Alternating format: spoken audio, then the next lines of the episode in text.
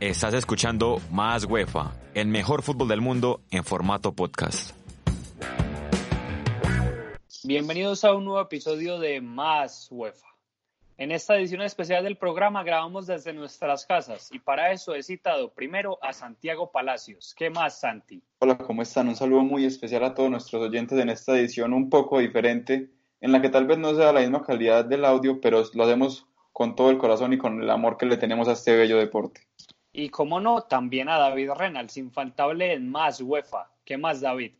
¿Cómo estás, Camilo? Muy bien. Un saludo también para Santi, eh, así como lo dijo, un plan de contingencia que tenemos para nunca dejar de compartirles lo que es el buen fútbol y más del fútbol europeo, que hoy por hoy pues ninguno de los dos está pasando como su eh, mejor momento.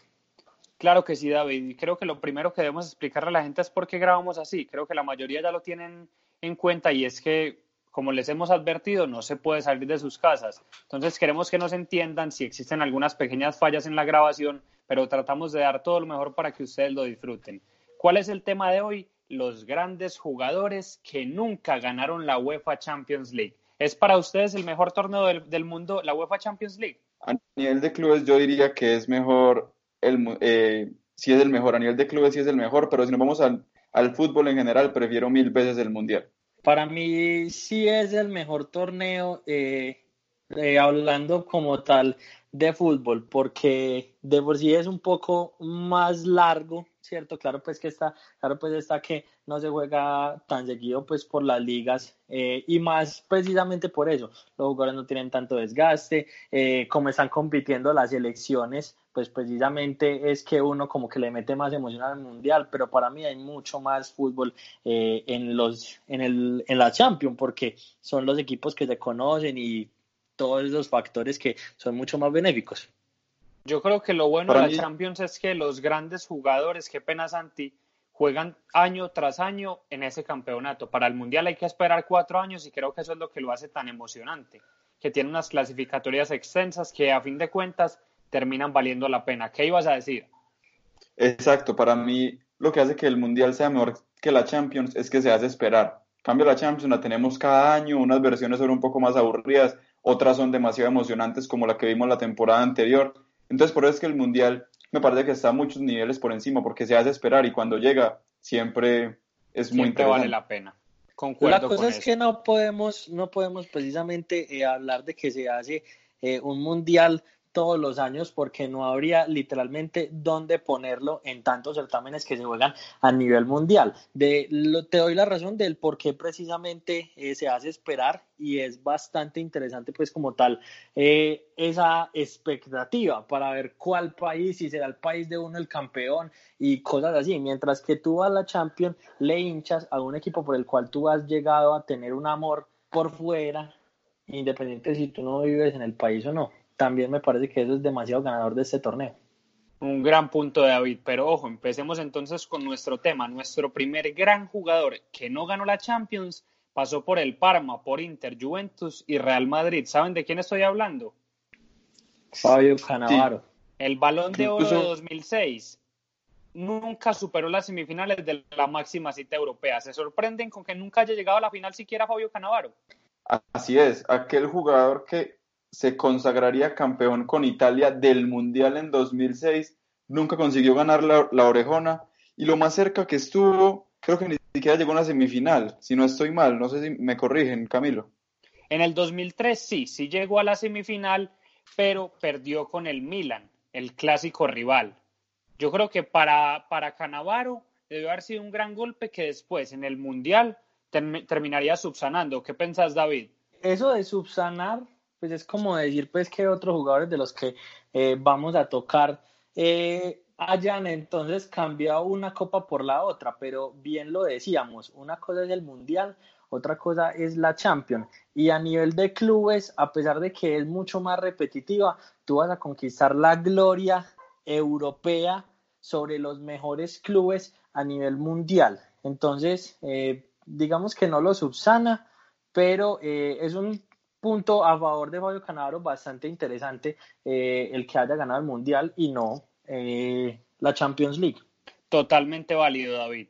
pero les quiero decir este otro, también es campeón de la Copa del Mundo de 1998, tiene, tuvo, tuvo 16 títulos en su carrera, pasó por Arsenal, por Inter, por la Juventus, pero no pudo ganar la Champions. Santi, ¿sabes de quién estamos hablando? Así es, del jugador Patrick Vieira, un, mediocampista que era muy completo, que siempre podía levantar la cabeza, además recuperaba balones. Yo creo que es otro jugador que también mereció ganar esta orejona y que tal vez nunca tenemos como mucho en cuenta a la hora de hablar de grandes cracks en la historia del fútbol, pero digamos que fue bastante determinante, sobre todo en el Arsenal.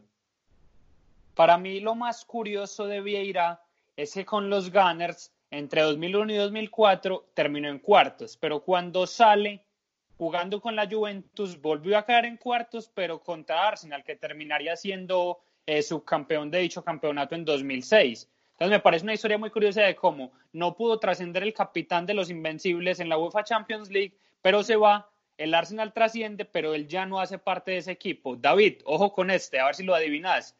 Entre el Bayern Leverkusen, el Bayern Múnich y Chelsea hay un jugador que no ganó la Champions. Obviamente es alemán. ¿De quién crees que se trate? Eh, Michael Ballack. Es Michael Ballack, pero ojo que Michael Ballack tiene una historia muy interesante y es que en el año 2002 no solo perdió la Champions, sino que también perdió el Mundial. Ojo que Ballack llegó al campeonato, como les dije, en 2002, pero perdió contra el Real Madrid. ¿Se acuerdan de esa volea de Zidane, David? No, la verdad, hasta ese momento yo todavía no, no veía fútbol, Camilo, aunque repasar precisamente eh, tantos partidos eh, fue muy interesante. Eh, no siempre se, se, tiene la oportunidad, porque cuando eso yo tenía cinco años. me acuerdo de, leyendas, pero hasta allá no. Ha sido uno de los grandes goles, deberías poner ojo porque ese gol es inolvidable, sobre todo para los hinchas del Real Madrid. Pero ojo con esta que es muy curiosa, un jugador que pudo estar a punto de ganar la Copa Libertadores y la UEFA Champions League. La Copa Libertadores la ganó con River Plate en el 96, pero con Milan perdió en 2005. Santi, ¿sabes de quién estamos hablando? Así es, de el delantero Hernán Crespo que alcanzó la final con el Milan de la Champions League y estuvo a puertas de convertirse en uno de esos cracks que consiguiera las dos grandes copas de clubes en el mundo, que son la Libertadores y la Champions League. Además, Crespo, no sé Camilo, ¿qué más tengas que decir de ese delantero argentino? Eh, yo creo que lo curioso de Crespo es que él anota dos goles en la final, parece que van a quedar campeones ganando 3-0, pero ¿qué pasa acá? Liverpool, en uno de los mejores partidos en la historia de la Champions, para muchos el mejor, termina empatando el marcador y ganando en los penales. Para, para David, ¿es el mejor partido en la historia de la Champions el milagro de Estambul o no? Sí, para mí es de los mejores partidos y es muy curioso que Hernán Crespo, después precisamente de, esa temporada con el Milan, saliera del equipo y al siguiente año el Milan sí ganaría eh, la Champions League, que precisamente ese fue el balón de oro de Kaká, si no mal estoy, no, perdón, perdón, estoy equivocado pues ahí con el balón de oro, pero sí precisamente este fue eh, algo que Crespo sale y el Milan gana el siguiente año la Champions. No fue el siguiente año, sino dos años después, pero sí, es cuando, es cuando Kaká literalmente se pasa por encima toda la UEFA Champions League, una de las mejores actuaciones individuales. Y, pero ojo con este, no nos quedemos únicamente con los jugadores más recientes. ¿Se acuerdan de Eric Cantona, David? Sí, el francés, claro. Ícono, ícono de la selección del Manchester United solamente alcanzó una vez las semifinales en 1997. Nunca mostró su mejor versión y quedó eliminado con Borussia Dortmund en ese año. Santi, ¿tenés algo que agregar acerca de Cantona? Casualmente el jugador ganó 14 títulos como futbolista, pero ninguno de ellos fue la Champions League. Entonces, es una historia que no es triste del todo porque igual es un jugador bastante ganador y que tiene varias preseas en su museo, pero sí le faltó esa como bastante importante, que sería la orejona. Opino lo mismo. A este le tengo mucho respeto. Creo que no la ganó porque prefirió ser leal al club en el que estaba y, me, y hablo de Francesco Totti. Santi, ¿qué tenés para decir acerca de Totti? Francesco Totti es una leyenda de la Loa, es una leyenda del equipo de Roma que realmente, pues yo creo que, si uno va a Roma nadie le va a discutir que es la máxima leyenda del club, lo hizo todo, dejó grandes ofertas por quedarse en la institución y tratar de ganar algo con el club.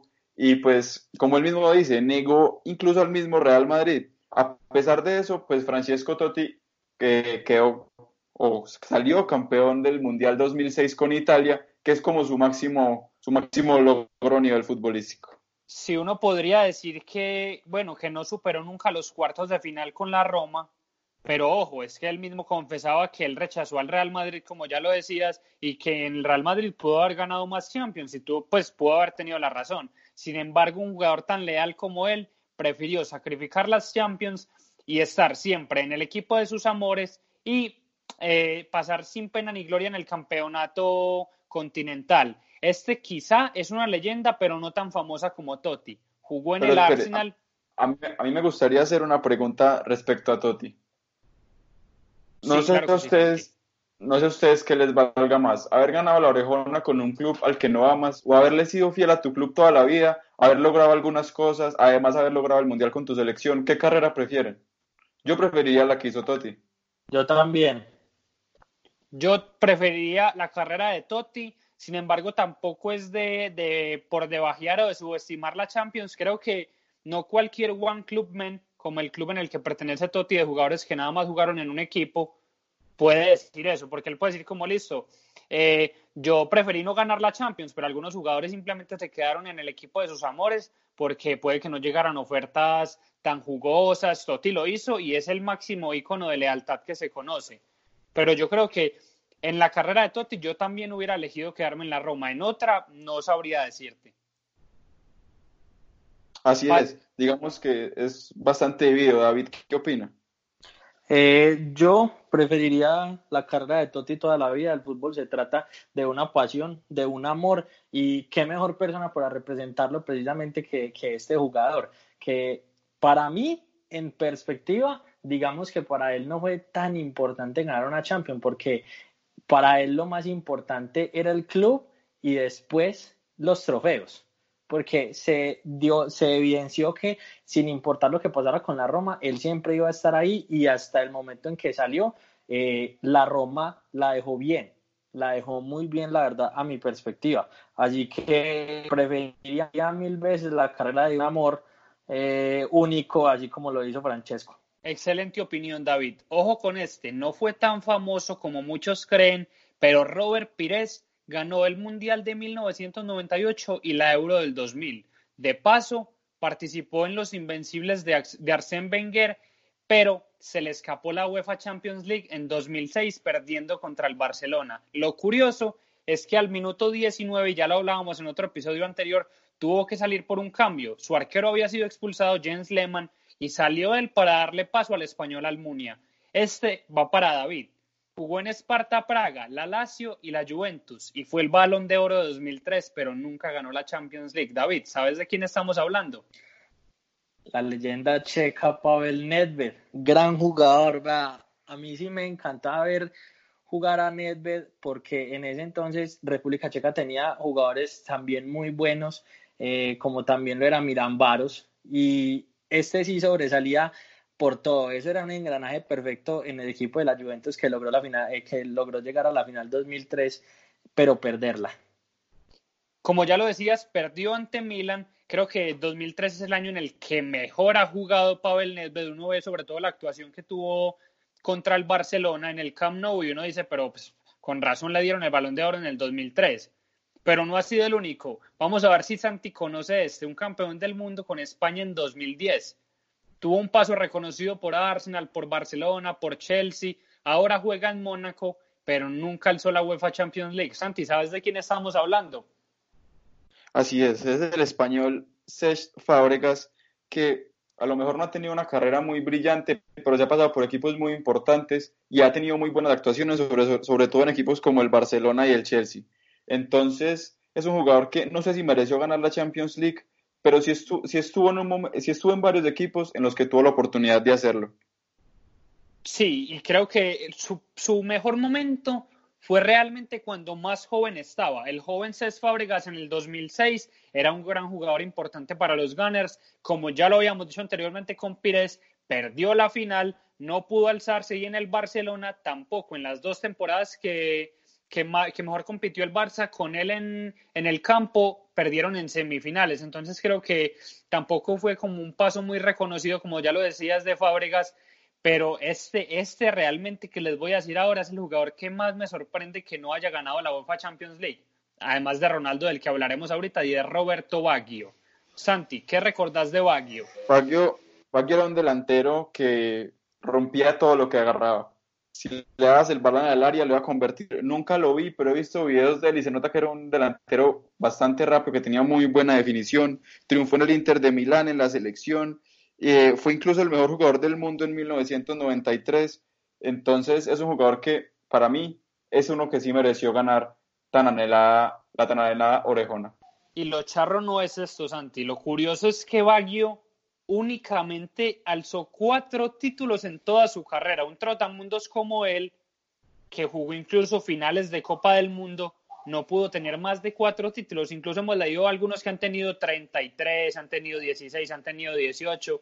Pero Baggio, que recorrió todos los clubes, pues por así decirlo, de Italia, únicamente tuvo cuatro. Realmente me sorprende. No pudo llegar sino hasta los cuartos de final de la máxima cita europea. Pero ojo que si el de Baggio era curioso, este no pasa desapercibido. Fue goleador en tres ediciones de la UEFA Champions League. Un holandés que jugó en el PSV, en el Manchester, en el Real Madrid. David, ¿sabes de quién estamos hablando? Van Nistelrooy. ¿Qué recordás de Van Nistelrooy? Goleador neto. Eh, un total de 56 tantos en actuaciones de precisamente todos los equipos que mencionabas, 11 títulos eh, jugando para dichos equipos, fue precisamente uno de los jugadores más emblemáticos del Manchester United, del Real Madrid también fue un delantero impresionantemente letal, eh, era muy, muy eh, gratificante verlo jugar, bastante. Y además que fue goleador en temporadas, en tres temporadas y seguidas. Así es, fue en la temporada 2001-2002, 2002-2003 y 2004-2005. Logró llegar en lo más lejos en 2002, cuando perdieron con el Bayer Leverkusen de Michael Ballack, que ya lo habíamos mencionado antes, pero creo que lo sorpresivo es que fue el jugador que más goles anotó, pero que nunca ganó la Champions League, como ya decías, con 56. Pero ojo a este que yo sé que a David le va a tocar el corazón, y es Gianluigi Buffon. ¿Te sorprende que Buffon no haya ganado una Champions, David? Demasiado. Eh, ya lo hablábamos ahorita. La Juventus del 2003 en dicha final contra, contra el Milan. Buffon, eh, si no mal, atajó dos penales, dos penales atajados en dicha final, eh, que terminó 3-2 precisamente en la tanda. 2005, el 2015, perdón, y 2017 contra Barcelona y Real respectivamente. Y como Totti ha sido un no un one man, un one man, un one club man, perdón, pero siempre ha sido leal a la Juventus. Antes de su, antes de su pase desde Parma a Juventus y en esa breve pues eh, transferencia al PSG, pero sí, es impresionante que dicho arquero que también ganó la Copa del Mundo no haya ganado Champions. Aún tiene la oportunidad de ganarla esta temporada si es que pues, se llega, si llega a, salir, a sacar un campeón, porque me parece que la Juve es de los favoritos, incluso para mí es el que va a ser el ganador de la Champions, teniendo en cuenta todos los participantes. Yo creo que le va a remontar el resultado al, al Lyon y a campeón si logramos tener pues esta final. Entonces yo creo que puede que Buffon ya no sea el titular, pero va a estar en esa plantilla y va a tener la anhelada medalla que quiere. Exacto. Amanecer ahí veremos entonces para Buffon. Yo creo que para mí la Juventus no es favorita, pero sí es uno de los grandes equipos que está en ese momento en carrera por la UEFA Champions League. Les comparto nuestro último gran jugador leyenda que no ganó la UEFA Champions League y es Ronaldo, el fenómeno.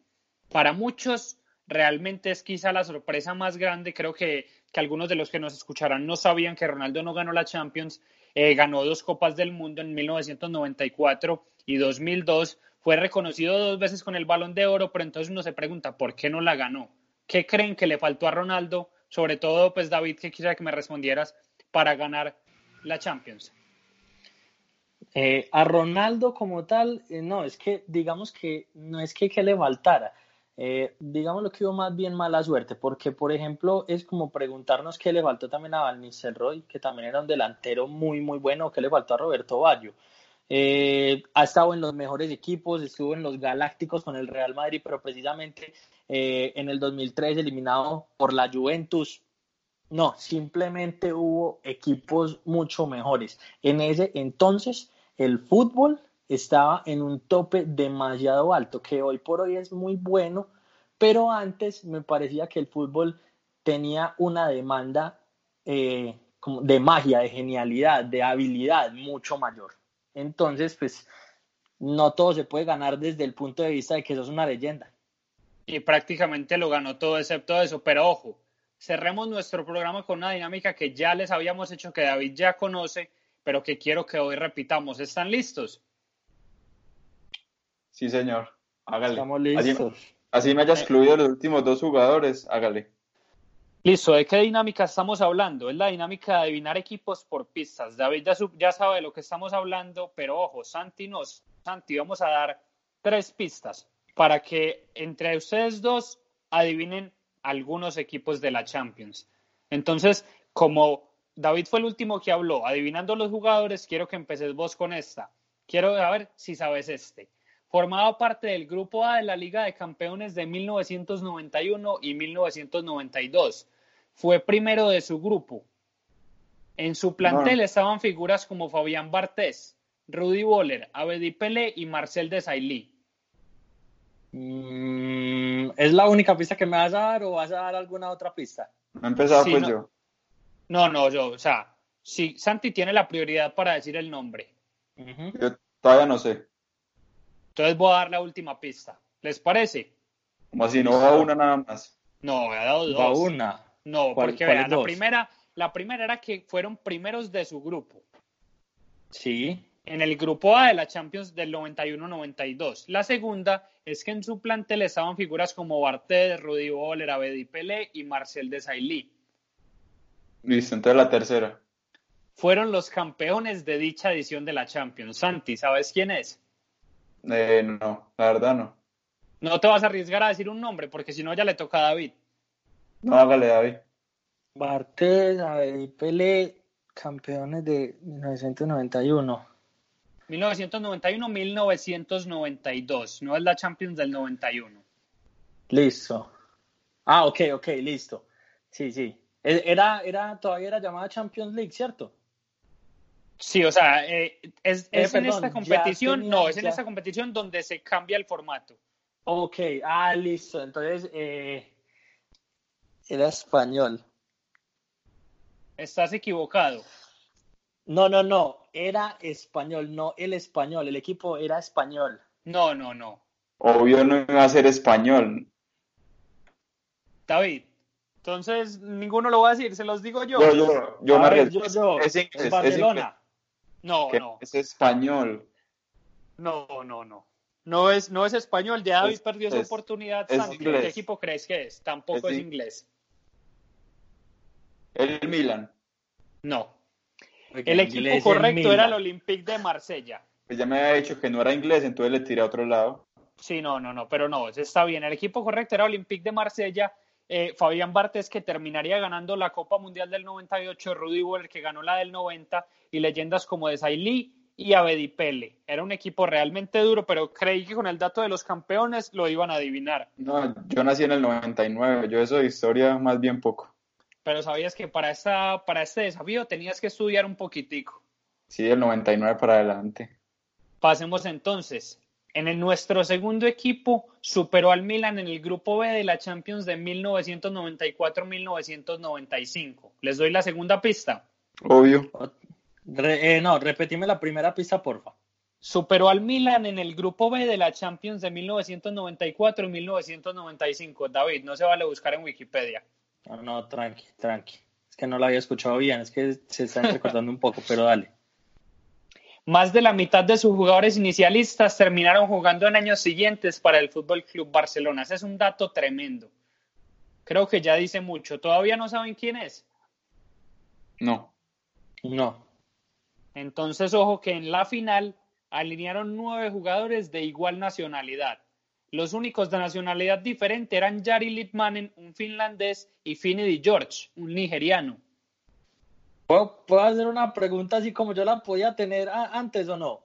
Sí, o sea, tienen derecho a una sola pregunta. Así como la de, la de si, si jugaba en tal liga y eso. Eso, eso. Eh... Ay, es que es este equipo, hombre? Espérame un segundito. Eh, era, eh, jugaba, en, jugaba en Ucrania. No, esa era tu pregunta. Es alemán. Listo. No es alemán. Entonces ya, ¿se van a arriesgar o se los digo? Ya, dígalo, yo no sé. El, no, no, ni idea. Bueno, es más, les voy a dar una última pista para que al menos adivinen este. Su técnico Dale, era pues. Luis Van Gaal. Ajax. Es el Ajax de 1994-1995. No lo puse acá, pero curiosamente fue el campeón de dicha edición de la Champions. Así sí, es ya. correcto. Nuestro último equipo hizo parte del grupo de la Champions League 1998-1999. Quedó segundo por debajo del Bayern, pero eliminó al Barcelona. Otra pista. Sí. En los cuartos de final de dicha Champions superó con un marcador de 3 a 1 al Inter de Milán. ¿Todavía no lo adivinan? Yo ya tengo una idea. Denme la tercera. Eh, pues repetí por favor las otras pistas. A ver Ah, que no, más o menos las llevo. No, no, No. ya no se pueden repetir las Sí, ya. pistas. Su máximo goleador en el certamen fue Dwight York, con ocho tantos. el Ya Milan. han- No, no es No, el Milan, David. superó al Milan. No, No, superó superó al al Inter. Inter de Milán. Ah, superó al Inter de Milán. Mm, era alemán. No era alemán. Entonces era el Manchester United. Es el Manchester United.